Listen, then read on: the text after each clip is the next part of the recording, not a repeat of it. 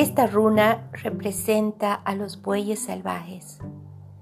Para las tribus nórdicas, el buey era un animal libre, de una naturaleza fuerte, gran poder de resistencia y regeneración.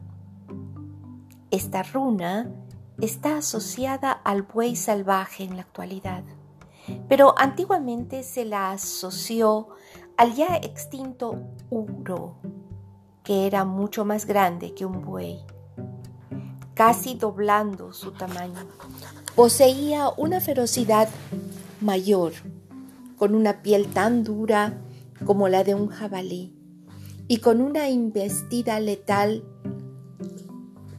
Por estas cualidades, este animal poseía el respeto de todo el mundo natural y por sobre todo de los pueblos antiguos.